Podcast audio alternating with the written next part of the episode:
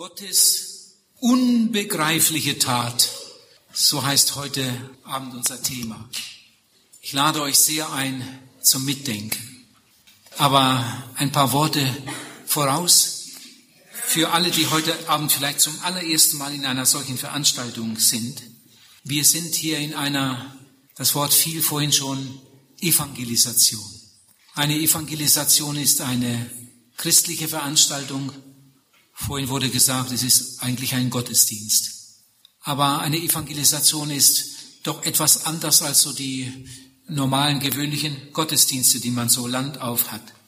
In einer Evangelisation geht es eigentlich nur um zwei Dinge.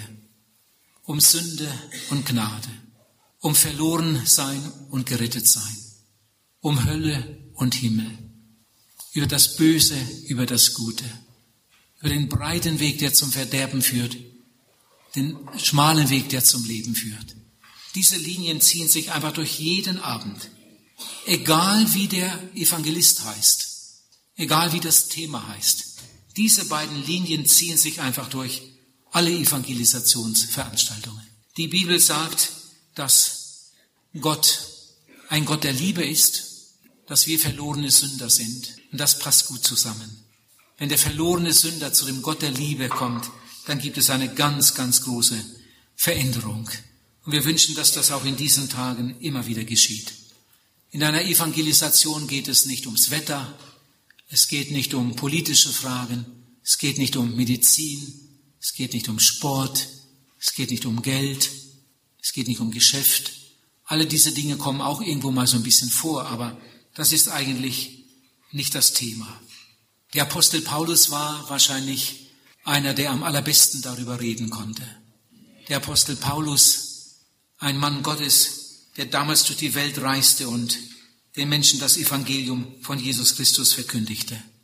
Der Apostel Paulus schreibt im zweiten Korintherbrief, Kapitel 2, Vers 2, als ich zu euch kam, hatte ich mir ganz fest vorgenommen, über nichts anderes zu reden als über den Gekreuzigten. Über nichts anderes wollte ich reden, als nur über den Gekreuzigten. Er meint Jesus Christus, den Sohn Gottes, der in diese Welt gekommen ist, um für unsere Sünden zu sterben, der dann auferweckt wurde von seinem Vater im Himmel, aufgefahren ist in den Himmel und zu seinen Jüngern gesagt hat, ich werde wiederkommen und ich werde euch zu mir nehmen. Der Apostel Paulus sagt an einer Stelle, dass er mit der Liebe Gottes erfüllt ist. Die Liebe Gottes ist ausgegossen in mein Herz. Er sagt es in der Mehrzahl. Er nahm seinen Mitarbeiter mit hinein und sagt, die Liebe Gottes ist ausgegossen in unsere Herzen. Und dieser Mann, der so erfüllt war mit der Liebe Gottes, erlebte damals unheimlich viel Widerstand. Sie haben ihn ausgepeitscht. Sie haben ihn ins Gefängnis geworfen. Sie haben ihn sogar einmal fast zu Tode gesteinigt was dieser Mann alles erlitten hat. Der, der so mit der Liebe Gottes erfüllt war und nur das Beste wollte, stieß immer wieder auf Ablehnung. An einer Stelle sagt er, die Leute behandeln uns wie Auswurf. Die Leute behandeln uns wie Abschaum. Und einige Male finden wir in seinen Briefen das Wort Ärgernis. Statt dass die Leute sich freuen über unseren Besuch und über unsere Botschaft, ärgern sie sich über uns. Nun, das erleben wir heute auch manchmal so. Äh, in manchen Evangelisationen stellen wir richtige Teams zusammen vorher, bevor es richtig losgeht, und die gehen dann von Haus zu Haus, verteilen Einladungszettel und sprechen mit den Leuten, laden sie ein, auch manchmal noch während, während der Veranstaltungsreihe.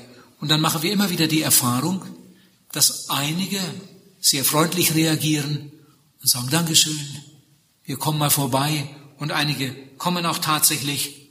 Dann gibt es andere, die sagen vielleicht auch, ja, wir kommen dann mal, aber sie kommen nie. Und dann gibt es auch noch andere, die sagen, davon halten wir überhaupt nichts. Damit wollen wir nichts zu tun haben. Und manche werden sogar ärgerlich, wenn man sie zu einer Evangelisation einlädt. Nun, das war damals schon so, das war immer so und das ist heute noch so, dass nicht alle sich freuen, wenn man mit der Botschaft von Jesus kommt. Das Wort Ärgernis finden wir einige Male bei Paulus und ganz besonders in Verbindung mit dem Kreuz, in Verbindung mit dem Gekreuzigten, Paulus sagt, das Kreuz ist vielen Menschen ein Ärgernis. Für einige ist die Botschaft vom Kreuz die schönste Botschaft, die sie je gehört haben. Und für einige ist die Botschaft vom Kreuz ein Ärgernis. Und ich habe mich manchmal gefragt, warum ist das eigentlich so? Warum lehnen einige diese gute Nachricht ab? Die Bibel sagt, dass es einen Gott gibt, der uns lieb hat. Die Bibel sagt, dass wir durch den Sündenfall von Gott getrennt sind und dass durch unsere eigene Schuld diese Trennung immer schlimmer wird, die Distanz immer größer. Aber dass Gott nicht will, dass wir in unserer Sünde untergehen und am jüngsten Tag im Gericht durchfallen und verloren gehen, sondern Gott ist Liebe, Gott will uns retten. Gott hat in seiner großen Liebe seinen Sohn in diese Welt gesandt, seinen eigenen Sohn. Jesus lebte hier auf der Erde 33,5 Jahre. Jesus wurde von Maria geboren, aber sein Vater war im Himmel. Jesus ist denn nicht der Sohn von Josef, sondern Jesus ist der Sohn des Vaters im Himmel. Maria hat ihn empfangen. Von Maria bekam Jesus seinen irdischen Leib und wurde in diese sichtbare Welt hineingeboren. Und darum ist Jesus Gottes Sohn und Menschensohn zugleich. Gottes Sohn war er schon immer, aber durch seine Geburt in diese sichtbare Welt hinein wurde Jesus auch Mensch. Und so ist er Gottes Sohn und Menschensohn zugleich. Aber er ist dann wieder zurückgegangen zu seinem Vater und ist jetzt wieder da, wo er vorher war. Aber diese Botschaft, die wird verkündigt, dass Jesus gekommen ist, hier auf der Erde gelebt hat, nie eine Sünde getan hat, im Unterschied zu allen anderen. Dass er unsere Sünde auf sich genommen hat, damit ans Kreuz gegangen ist, auf Golgatha gestorben ist, dass der Vater ihn dann auferweckt hat von den Toten und dass Jesus der Retter der Welt ist. Die Bibel sagt, dass jeder, der mit seiner Sünde zu Jesus kommt, mit der Bitte um Vergebung, Vergebung findet, egal was er getan hat. Ihr Lieben, Bekehrung ist in der Regel nur eine Sache von, von ein paar Minuten. Und wenn jemand, jemand schon 50 Jahre alt ist oder 70, seine Errettung, die dauert in der Regel nur ein paar Minuten. Er kommt mit seiner Sünde zu Jesus, bringt ihm sein ganzes altes Leben in einem einzigen Gebet. Und Jesus nimmt das alles weg, wie ein schmutziges Kleid. Und er wird so rein, als hätte er nie eine Sünde getan. Dann nimmt er Jesus Christus im Glauben als seinen persönlichen Heiland und Retter auf in sein Herz und Leben. Und in diesem Augenblick wird er ein Kind Gottes. Das ist das Evangelium. In diesem Augenblick wird er wiedergeboren und sein Name wird eingeschrieben ins Lebensbuch des Lammes. Er hat ewiges Leben empfangen. Er kommt nicht ins Endgericht. Er ist gerettet für alle Ewigkeit. Was ist das für eine gewaltige Botschaft? Das ist die Botschaft der Bibel, des Neuen Testaments. Und das ist vor allem die Botschaft der Evangelisation. Aber viele ärgern sich darüber. Wie kommt das nur? Wie kann man sich nur über die Botschaft vom Kreuz ärgern? Das ist die wichtigste Stelle auf der Erde. Da hat Gott etwas Gewaltiges getan. Golgatha ist Gottes größtes Werk. Und Leute ärgern sich darüber. Warum ist das nur so? Ich möchte drei Gründe äh, nennen. Man könnte noch andere anführen. Drei Gründe möchte ich nennen. Viele Menschen ärgern sich über das Kreuz, weil es sie an ihre Sünden erinnert. Das wollen sie nicht. Andere Menschen ärgern sich über das Kreuz, weil es mit Blut zu tun hat. Manche haben so viel Blut gesehen und, und jetzt kommt auch noch diese Blutgeschichte aus der Bibel. Das wollen sie nicht. Und manche ärgern sich über das Kreuz, weil es den Anspruch erhebt, der einzige Weg zum Heil zu sein. Ein paar Gedanken zu dem ersten Grund. Ich sagte, manche Leute ärgern sich über das Kreuz, weil es sie an ihre Sünden erinnert. Ich lese ein paar Bibelstellen, die uns zeigen, wie Gott über Sünde denkt. Hört mal eine Stelle aus Römer Kapitel 1 Vers, von Vers 28 an. Da sagt Gott, die Menschen tun, was sich nicht gehört. Sie sind voll jeder Ungerechtigkeit, Schlechtigkeit, Habgier, Bosheit, voll Neid, Mord, Streit, Arglist, Niedertracht. Sie sind Zuträger, Verleumder, Gottesverächter, Frevler, hochmütig, prahlerisch, erfinderisch im Bösen, den Eltern ungehorsam, unvernünftig, treulos, lieblos, unbarmherzig. Sie wissen genau, dass nach Gottes Rechtsordnung diejenigen den Tod verdienen, die so leben. Aber sie tun es nicht nur selber so, sondern sie spenden sogar noch denen ihren Beifall, die ebenso leben. Da steht, wie Gott über den Menschen denkt. Vielleicht gleich noch eine Stelle aus Römer Kapitel 3 von Vers 10 an. Da steht, da ist keiner, der wirklich gerecht ist, auch nicht einer. Da ist keiner, der verständig ist, keiner, der ernstlich nach Gott fragt. Sie sind alle abgewichen und allesamt verdorben. Da ist keiner, der wirklich gut ist, auch nicht einer. Ihr Rachen ist wie ein offenes Grab, mit ihren Zungen lügen sie, Otterngift ist unter ihren Lippen, ihr Mund ist voll von Flüchen und bitteren Worten, ihre Füße eilen, um Blut zu vergießen, auf ihren Wegen ist lauter Schaden und Jammer, und den Weg des Friedens kennen sie nicht. Gottesfurcht gilt bei ihnen nicht. Und wenn jetzt jemand hier ist, der denkt, naja, das sind die anderen, bei mir ist das ganz anders. Mit mir kann der liebe Gott zufrieden sein. Wenn alle so leben würden wie ich, dann sähe es anders aus in der Welt. Hör mal, was Gott zu dir sagt. Gott sagt, und da ist kein Unterschied. Die Unterschiede machen wir. Gott sagt, da ist kein Unterschied. Sie haben alle gesündigt und sind von der Herrlichkeit Gottes ausgeschlossen. Die Bibel sagt, wenn wir sagen, wir sind nicht so schlecht, dann betrügen wir uns selbst. Wenn wir etwas anderes sagen als das, was die Bibel sagt, dann machen wir Gott zum Lügner. Das ist genauso, als wenn jemand sagen würde, ja, Gott hat das und das gesagt, aber bei mir ist das anders. Da hat Gott sich geehrt, da hat Gott gelogen. Pass auf, tu so etwas nicht. Das könnte, könnte sehr gefährlich sein. Viele Menschen betrügen sich selbst, steht in der Bibel. Sie haben eine Meinung von sich, die mit dem Wort Gottes überhaupt nicht übereinstimmt. Sie betrügen sich selbst. Betrug ist ja etwas Schreckliches. Wenn man von einem anderen betrogen wurde und das rauskommt, dann, dann ist die Enttäuschung groß. Besonders wenn man von einem betrogen wurde, den man gut kennt, vielleicht sogar von einem Freund. Wie oft das passiert das? Es gibt Heiratsschwindler, was die dem Mädchen alles vorgegaukelt haben. Nachdem das Mädchen dann das ganze Ersparte ausgehändigt hat, da ist er auf und davon und wurde nie mehr gefunden. Ein Heiratsschwindler. Wie oft kommt das vor, dass jemand einem Mädchen alles, alles verspricht. Und wenn er dann alles abgenommen hat, dann ist er weg. Und irgendwann hört man, ja, da oder dort ist genau das Gleiche geschehen. Und die Beschreibung passt genau. Das ist also derselbe. Ein Heiratsschwindler. Mal ist er im Elsass und mal ist er in Bayern und mal in Niedersachsen und betrügt Frauen. Das ist schrecklich. Betrug ist etwas ganz Schreckliches, Gemeines. Aber wenn man sich selbst betrügt, Ihr Lieben, was muss das einmal für ein Erwachen, was muss das einmal für eine Enttäuschung geben in der Ewigkeit? Wenn Menschen plötzlich merken, ich habe mich geirrt, ich habe mich selbst betrogen, ich wollte es besser wissen als Gott, ich habe die Bibel nicht ernst genommen, aber in Wirklichkeit habe ich mich betrogen mein Leben lang. Es gibt Leute, die hören die biblische Botschaft und geben das auch ein Stück weit zu. Ja, eigentlich stimmt das ja, was in der Bibel steht. Aber sie wollen persönlich nicht daran erinnert werden. Sie wollen sich auch nicht länger damit befassen. Sie wollen das auch nicht in Ordnung bringen. Liebe, wenn ein Mensch erkannt hat, in meinem Leben ist manches nicht gut gelaufen. Gott ist nicht zufrieden mit meiner Lebensweise und trotzdem nichts unternimmt. Ich finde, das ist genauso, als wenn jemand in einen Spiegel hineinsieht und alles Mögliche entdeckt da, da stimmt was nicht, da stimmt was nicht. Aber er unternimmt nichts, um das zu beseitigen. Vielleicht wird er sogar ärgerlich und haut den Spiegel in Trümmer. So machen es manche Leute mit der Bibel. Die Bibel ist wie ein Spiegel. Die Bibel zeigt dem Menschen seinen Zustand und statt dass der Mensch sich helfen lässt, ärgert er sich über die Bibel.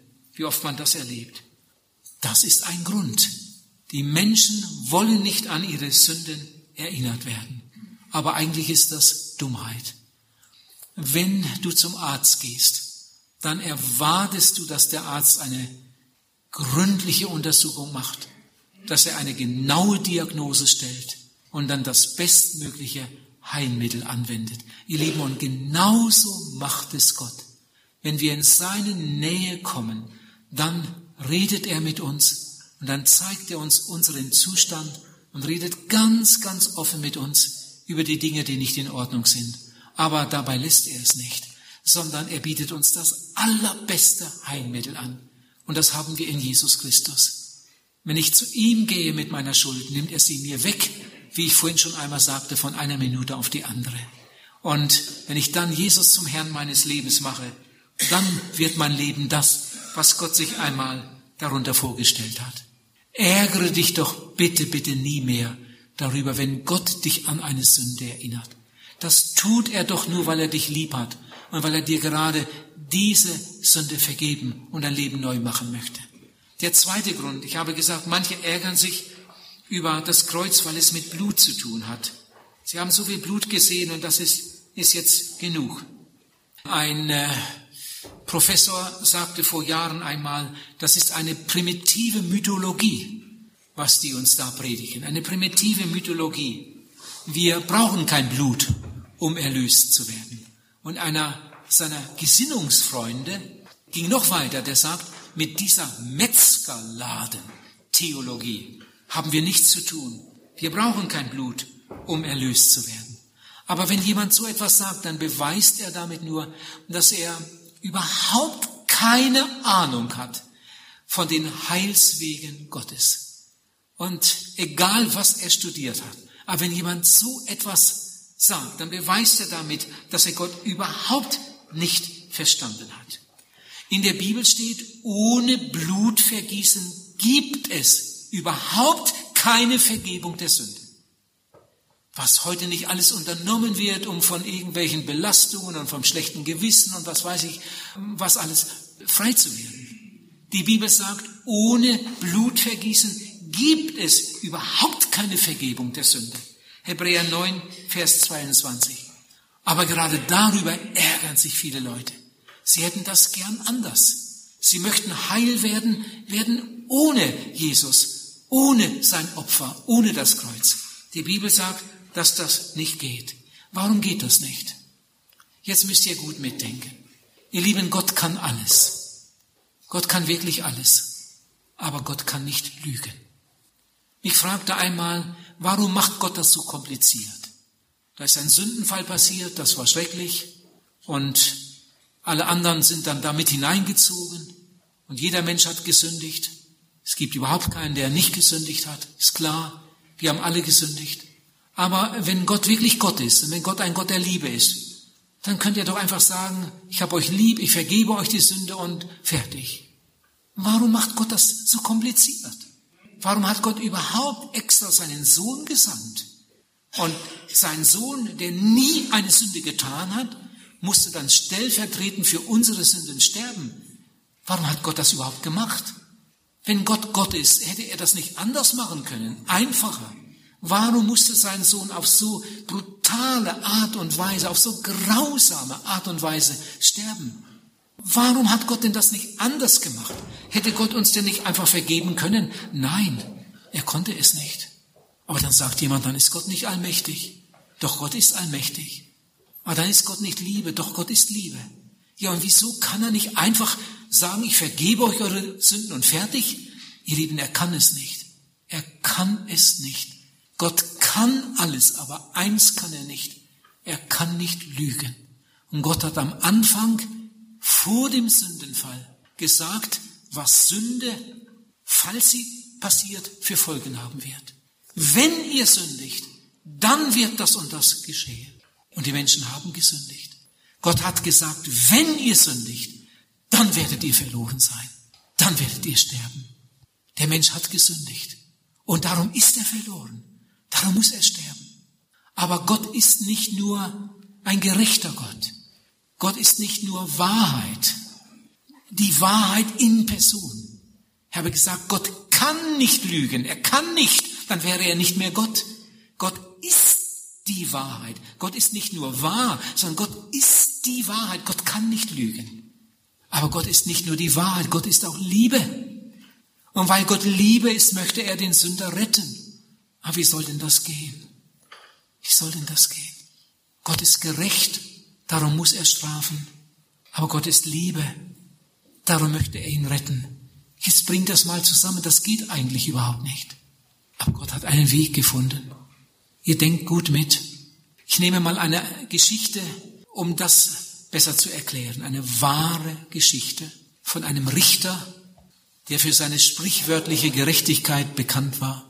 Da gab es keine Bestechung, jedenfalls nicht bei dem Richter. In einer Zeit, wo es noch Stockhiebe gab als Bestrafung und manche andere Strafe. Da stand eine Frau vor Gericht, die Zeugen hatten ausgesagt, war alles klar. Das hohe Gericht hatte sich zurückgezogen und dann stand das Urteil fest. Das Urteil wurde verkündigt und die Frau, die da eine ziemlich schlimme Sache gemacht hatte, bekam dann ihre Strafe. Eine gewisse Anzahl Stockhiebe. Und die wurden damals sofort ausgeteilt vor den Zeugen. Und dann verging einige Zeit und dann ist die Mutter des Richters in eine Sache verstrickt, genauso wie die, für die die andere Frau diese gewisse Anzahl Stockhiebe bekommen hatte. Das war bekannt. Und dann stand die Mutter vor Gericht, vor demselben Gericht. Die Zeugen waren da und haben ihre Aussagen gemacht. Die Frau hat alles zugegeben, stand da mit Tränen, hat gesagt, ich hab's gemacht, ich bin schuldig. Und die Leute waren gespannt, was passiert jetzt. Das ist die Mutter des Richters. Und man wusste, dass sie sich mochten, dass sie ein gutes Verhältnis hatten. Ah, nun war sie schuldig geworden in, in irgendeiner Not. Es war in der Zeit des Dreißigjährigen Krieges. Und da hat sich das Gericht zurückgezogen, beraten. Dann stand das Urteil fest. Und die Herren kamen zurück in den Gerichtssaal. Und dann kam die Urteilsverkündigung. Und die Urteilsverkündigung lautete genauso, wortwörtlich genauso, wie in dem anderen Fall, der auch genau gleich war. Die Leute saßen da. Eine unheimliche Stille.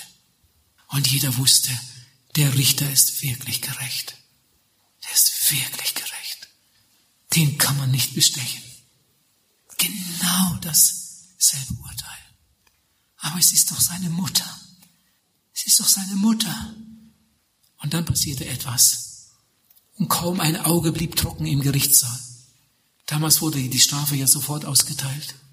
Kaum ein Auge blieb trocken, als der Richter nach vorn trat zu seiner Mutter, ihr etwas zuflüsterte, sie umarmte und dann seine Amtstracht auszog, seinen Rücken entblößte und dann seinen Rücken hinhielt und die Männer bat, die Strafe, zu der seine Mutter verurteilt war, an ihm zu vollziehen. Ihr Lieben, als ich diese Geschichte gelesen habe, wurde sie mir zu einer Predigt. Die hat mir sogar geholfen, das Evangelium noch besser zu verstehen. Lieben, genau das hat Gott getan. Golgatha ist Gottes Urteil über die Sünde. Jemand hat einmal gesagt, als Jesus auf Golgatha starb, da traf ihn der Zornstrahl Gottes für unsere Sünde. Eigentlich müsstest du da hängen. Eigentlich müsste ich da hängen. Eigentlich müssten die Nägel durch unsere Hände und Füße gehen. Aber Jesus hat stellvertretend, obwohl er selbst nie eine Sünde getan hat, er hat stellvertretend unsere Sünde auf sich genommen und ist dann an unserer Stadt gerichtet, verurteilt, ans Kreuz genagelt, hingerichtet an unserer Stadt. Lieber Zuhörer, wenn du nie darüber nachgedacht hast, ich denke, heute Abend hast du mitgedacht. Ich hoffe, dass du dich nie mehr über das Kreuz ärgerst, sondern das Kreuz, wo immer es dir begegnet, soll dich an diese große Tat erinnern was Gott für dich getan hat, was Jesus stellvertretend getan hat für deine Sünde, für deine Schuld. In einem Lied heißt es, er starb für dich. Er starb für dich auf Golgatha. Die Leute, die die Bibel kennen, die kennen die Geschichte von Johannes dem Täufer. Johannes der Täufer predigte gewaltig am Jordan. Menschen taten Buße. Menschen ließen sich taufen. Und eines Tages kam Jesus. Jesus kam aus der Wüste zu Johannes dem Täufer. Und Johannes der Täufer sah ihn kommen. Und Johannes der Täufer war ja ein Prophet. Johannes der Täufer war mit dem Heiligen Geist erfüllt. Als Johannes der Täufer Jesus kommen sah, da sah er sofort, durch den Heiligen Geist hatte er diese Erkenntnis, das ist kein gewöhnlicher Mensch. Er sah Jesus kommen und dann zeigt er auf Jesus und sagt, seht, da kommt, wisst ihr, wie es heißt?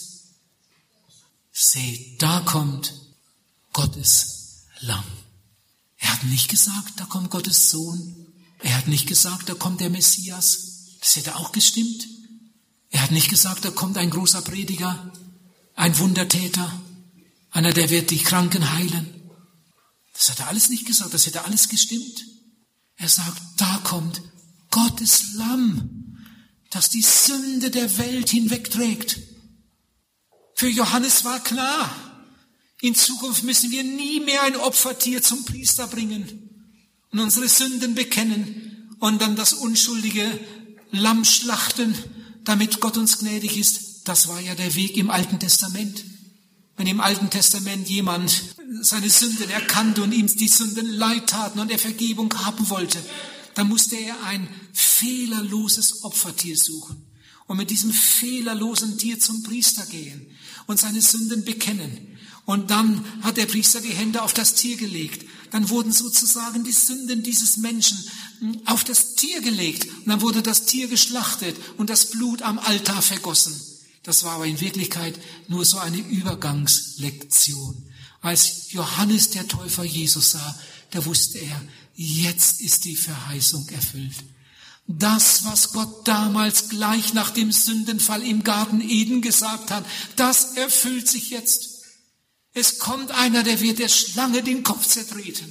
Sieh, da ist Gottes Lamm, welches die Sünde der Welt hinwegträgt. Ihr Lieben, Jesus hat selbst nie eine eigene Sünde getan, im Unterschied zu uns. Aber er hat unsere Sünde auf sich genommen und ist mit unserer Sünde beladen ans Kreuz gegangen und stellvertretend für uns gestorben. Oh, das ist so gewaltig. Ärgere dich nie mehr über das Kreuz, sondern danke dafür, dass es eine solche Möglichkeit gibt, gerettet zu werden. Er starb für mich. Er starb für mich auf Golgatha. In einem Lied heißt es, diese Hand voller Liebe für Sünder, diese Hand streckt sich liebend nach dir heute aus. Aber was nützt das, wenn jemand seine rettende Hand entgegenstreckt, wenn man sie nicht erfasst? Paulus sagt in Römer Kapitel 2, Vers 4, merkst du nicht, dass dich Gottes Liebe zur Bekehrung ruft? Merkst du das nicht? Statt dich zu ärgern, sag mal, merkst du nicht, dass hinter dieser Botschaft Gottes Liebe steht? Der Prediger, der predigt doch da nicht, weil er dich beleidigen will oder weil er dich beschimpfen will, oder, sondern der predigt doch über die Liebe Gottes. Merkst du das eigentlich nicht? Merkst du nicht, dass dich Gottes Güte zur Buße leiten will? Viele merken es nicht. Ich komme zu dem dritten Ärgernis, das ich vorhin schon erwähnt habe. Manche Leute ärgern sich über das Kreuz, weil es den Anspruch erhebt, der einzige Weg zum Heil zu sein. Jesus sagt, das steht in Lukas 13, Vers 5, wenn du dich nicht bekehrst, wirst du umkommen. Ihr Lieben, das ist ja nicht meine Idee. Ich würde nie so etwas predigen, wenn das nicht in der Bibel stünde. Die Bibel ist ja voll davon. Im Alten Testament über 100 Stellen über Bekehrung. Im Neuen Testament zig Stellen über die Bekehrung. Und an dieser Stelle sagt Jesus, und wenn du das nicht tust, wenn du dich nicht bekehrst, wirst du umkommen. Das hat Jesus gesagt. In Johannes 3, Vers 3 steht, auch von Jesus, wenn jemand nicht von neuem geboren wird, kann er das Reich Gottes nicht sehen. In 1 Timotheus 2, Vers 5 steht, es gibt nur einen Gott und es gibt nur einen Mittler zwischen Gott und den Menschen, nämlich Jesus Christus. In Vers 6 steht, der sich selbst hingegeben hat für uns zu unserer Erlösung. In Johannes 14, Vers 6 sagt Jesus, ich bin der Weg. Jesus sagt nicht, ich zeige euch den Weg. Jesus sagt, ich bin der Weg. Ich bin die Wahrheit, genau wie der Vater. Ich bin die Wahrheit, ich bin das Leben. Niemand kommt zum Vater, denn durch mich. Jesus stellt uns vor ein großes Entweder-Oder. Entweder du sagst Ja zum Kreuz und Gott sagt Ja zu dir. Oder du sagst Nein zum Kreuz und Gott sagt Nein zu dir. Eine andere Möglichkeit gibt es nicht. Das Kreuz ist der einzige, die einzige Tür zu Gott. Der einzige Weg zu Gott. Das war auch für Jesus klar. Wenn ich die Welt retten will, dann muss ich die Sünde der Welt auf mich nehmen, als wäre es meine, und damit ans Kreuz gehen.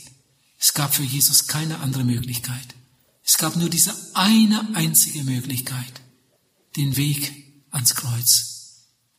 Vater, wenn es möglich ist, lass diesen Kelch an mir vorübergehen. Es war nicht möglich.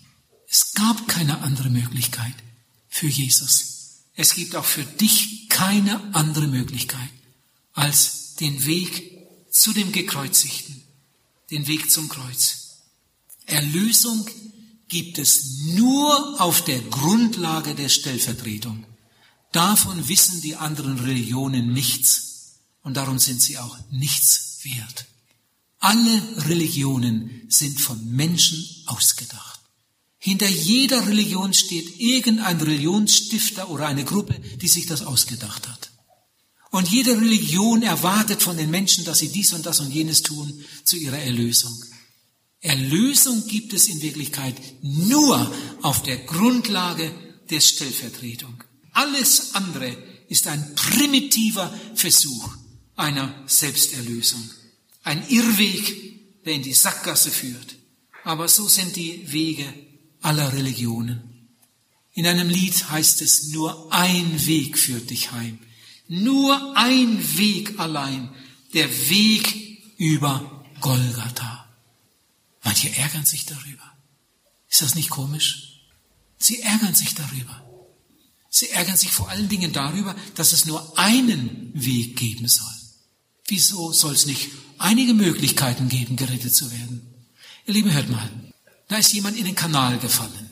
Er kann nicht schwimmen. Er steht bis da im Wasser und schreit um Hilfe. Und jetzt kommt jemand, sieht das. das er steht auf der Mauer und der liegt da oder steht da unten im Kanal. Der macht seinen Kofferraum auf, holt sein Abschleppseil raus und geht dann bis vorne auf die Mauer und lässt das Abschleppseil runter und sagt, pass an, ich zieh dich raus. Und der da unten ist jetzt eine erfundene Geschichte. Die gibt's gar nicht. Aber stell dir mal vor, der da unten sagt, von Abschleppseilen halte ich nichts. Jetzt besorg mal einen anständigen Strick. Oder er sagt, hm, Stricke, Seile habe ich nicht so gern. Die erinnern nicht immer an irgendwas. Bring mal eine Kette. Wenn du mich rausziehen willst, besorg dir eine Kette. Unvorstellbar, oder? Unvorstellbar. Da ist jemand, jeden Moment kippt er um, schwach. Er braucht unbedingt Rettung. Und jetzt kommt ein Retter und lässt das Abschleppseil runter. Der ist doch froh, dass endlich ein Retter da ist. Der wird das ergreifen und sich an Land ziehen lassen. Ihr Lieben, ein, ein Seil reicht doch. Ein Seil reicht doch. Stell dir vor, der ist einer im Gefängnis und eines Tages wird er freigesprochen. Altershalber. Er ist auch todkrank. Eigentlich hat er noch viele Jahre. Und jetzt wird er begnadigt. Der Beamte kommt und überreicht ihm das Begnadigungsschreiben. Sagt, die ganze Sache ist nochmal aufgerollt, es gab so viele Unterschriften und so weiter. Du wirst begnadigt. Der ist dann mit dem Schlüssel, schließt die Tür auf. Komm, du bist frei. Und da ist der Gang, das sind einige Türen. Jetzt macht der Beamte da eine Seitentür auf und sagt, komm, du bist frei. Und er sagt, hm, die Tür gefällt mir nicht. Grüne Farbe, hm, lass mich woanders raus. Die Tür gefällt mir nicht. Also das wäre doch hirnverbrannt, oder? Der Beamte macht die Tür auf und sagt, du bist frei. Und dem passt die Farbe nicht und bleibt stehen und ärgert sich. Ihr Lieben, sowas gibt's auch nicht. Aber hier auf dem geistlichen Gebiet, da gibt es das. Gott schafft eine Erlösung, Er lässt sogar seinen eigenen Sohn für uns bluten, leiden, sterben. Und statt dass der Mensch dankbar dieses Angebot annimmt, ärgert er sich darüber, dass es nur diese eine Möglichkeit geben soll. Warum gibt es nicht auch noch eine andere Möglichkeit? Nein, ihr Lieben, die gibt es nicht. Gott hatte einen Sohn und dieser eine Sohn hat für die Sünde der Welt bezahlt. In einem Lied heißt es, der Himmel steht offen. Herz, weißt du warum? Weil Jesus gekämpft und geblutet darum. Es ist wahr, es gibt nur eine Tür. Das ist wahr. Aber das andere ist auch wahr. Die Tür steht offen.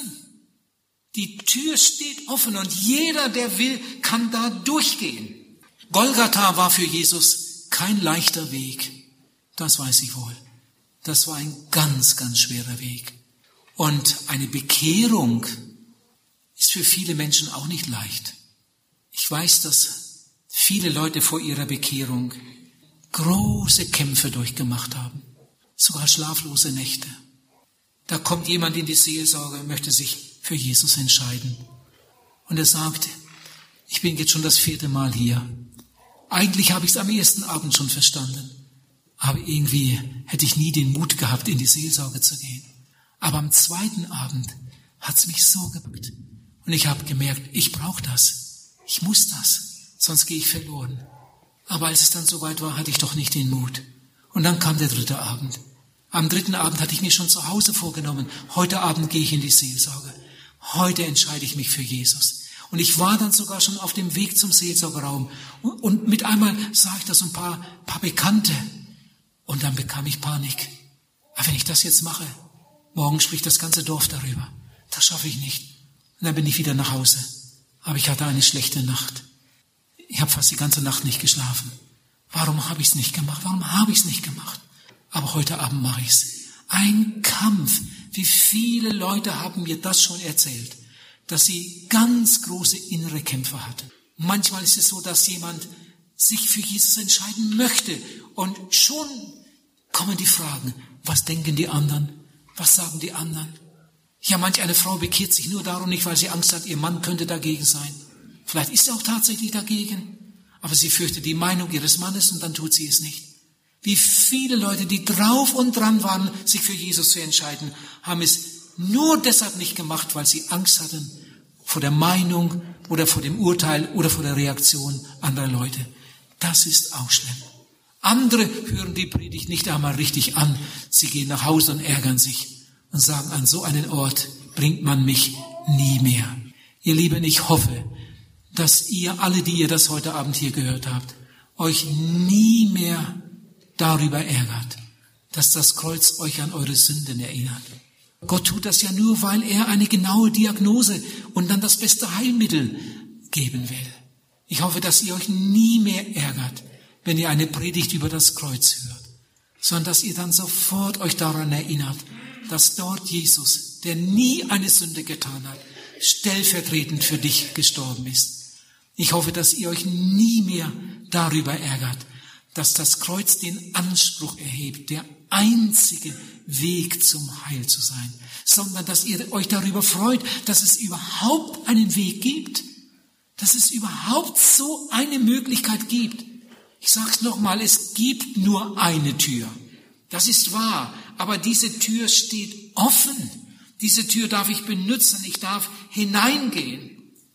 Spurgeon, der große Prediger Englands, man nannte ihn den Fürsten unter den Predigern, einer der gesegnetsten Gottesmänner der Vergangenheit, schon in der Ewigkeit. Als Spurgeon auf dem Sterbebett lag, nachdem er in seinem langen Leben, er wurde ja alt, viele, viele tausende Menschen zu Jesus geführt hatte, ein ganz, ganz fruchtbares Leben geführt hatte. Als Spurgeon auf dem Sterbebett lag, kamen einige, waren einige seiner Freunde da und man sah, es geht mit ihm zu Ende. Und dann hat einer gefragt, Bruder, wie ist dir zumute? Du hast den guten Kampf gekämpft. Und jetzt darfst du nach Hause. Du wirst den sehen, den du gepredigt hast. Du hast viel Frucht gebracht in deinem Leben. Du hast ein außergewöhnlich gesegnetes Leben gehabt. Sag mal, wie ist dir zumute?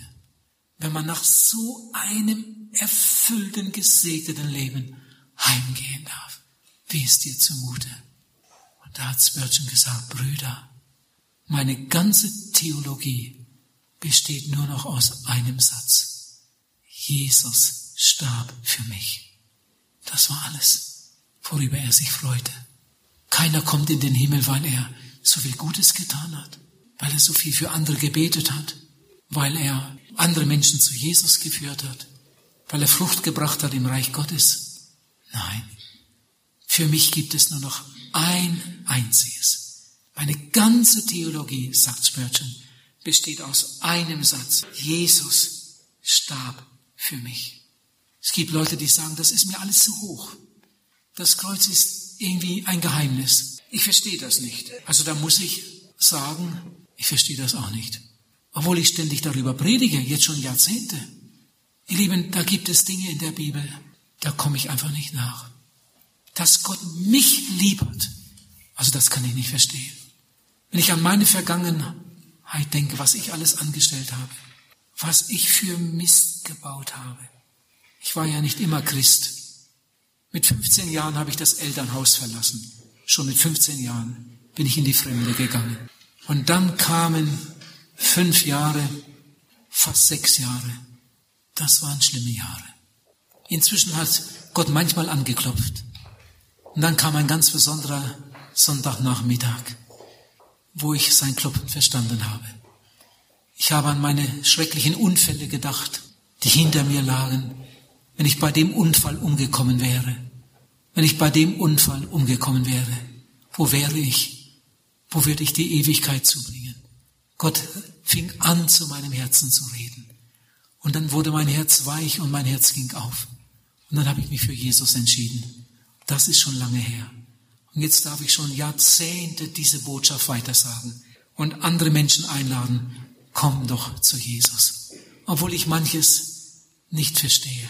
Ausgerechnet der Apostel Paulus, er war ja einer, einer der Weisesten, habe ich immer so den Eindruck, wenn ich die Bibel lese. Der Apostel Paulus, der hatte eine Weisheit wie, wie nur wenige.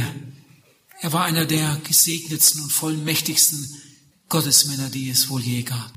Und ausgerechnet bei Paulus finden wir in seinen Briefen 21 Mal das Wort Geheimnis. Geheimnis. Es gab Dinge, die Paulus auch nicht verstand. An einer Stelle sagt er, unbegreiflich, unbegreiflich sind Gottes Wege. Wahrscheinlich hat er auch oft darüber gestaunt, dass er, nachdem er die Gemeinde Gottes verfolgt hatte und Jünger Jesu damals zur Folterung und sogar zum Schafott geführt hatte, dass er Vergebung finden durfte und dann sogar Apostel und Verkündiger des Evangeliums werden durfte. Darüber konnte er nur staunen. Wir staunen die unbegreifliche Gnade an, heißt es in einem Lied. Und das erlebe ich immer wieder so. Aber, ihr Lieben, ein Tisch, ein Tisch kann den Tischler nicht verstehen, ist ja klar. Der Tischler hat ihn zwar gemacht als eine enge Beziehung, aber der Tischler kann den Tisch nicht verstehen. Und die Pflanze kann den Gärtner nicht verstehen, obwohl die jeden Tag zusammen sind. Und der Gärtner manchmal sogar mit seinen Pflanzen redet. Aber die Pflanze kann den Gärtner nicht verstehen. Das Geschöpf, zwischen dem Geschöpf und dem Schöpfer ist ein noch größerer Abstand. Dass wir überhaupt einiges verstehen können, das macht die Liebe Gottes. Und Gott redet auch in diesen Tagen zu unseren Herzen. Aber es gibt Dinge, die werden wir, solange wir noch auf der Erde sind, nicht in den Griff bekommen. Wir werden aber umso mehr darüber staunen, wenn wir dann einmal bei ihm sind. Er starb für mich. Er starb für dich auf Golgatha. Diese Hand mit den Malen der Nägel streckt sich liebend nach dir heute aus. Diese Hand voller Liebe für Sünder. Diese Hand führt dich sicher nach Haus. Jesus sagt, komm es ist alles bereit. Jesus wartet auf deine Entscheidung. Lieber Zuhörer, du musst nichts Gutes tun, um gerettet zu werden. Das geht auch gar nicht. Du kannst überhaupt nichts Gutes tun, um gerettet zu werden.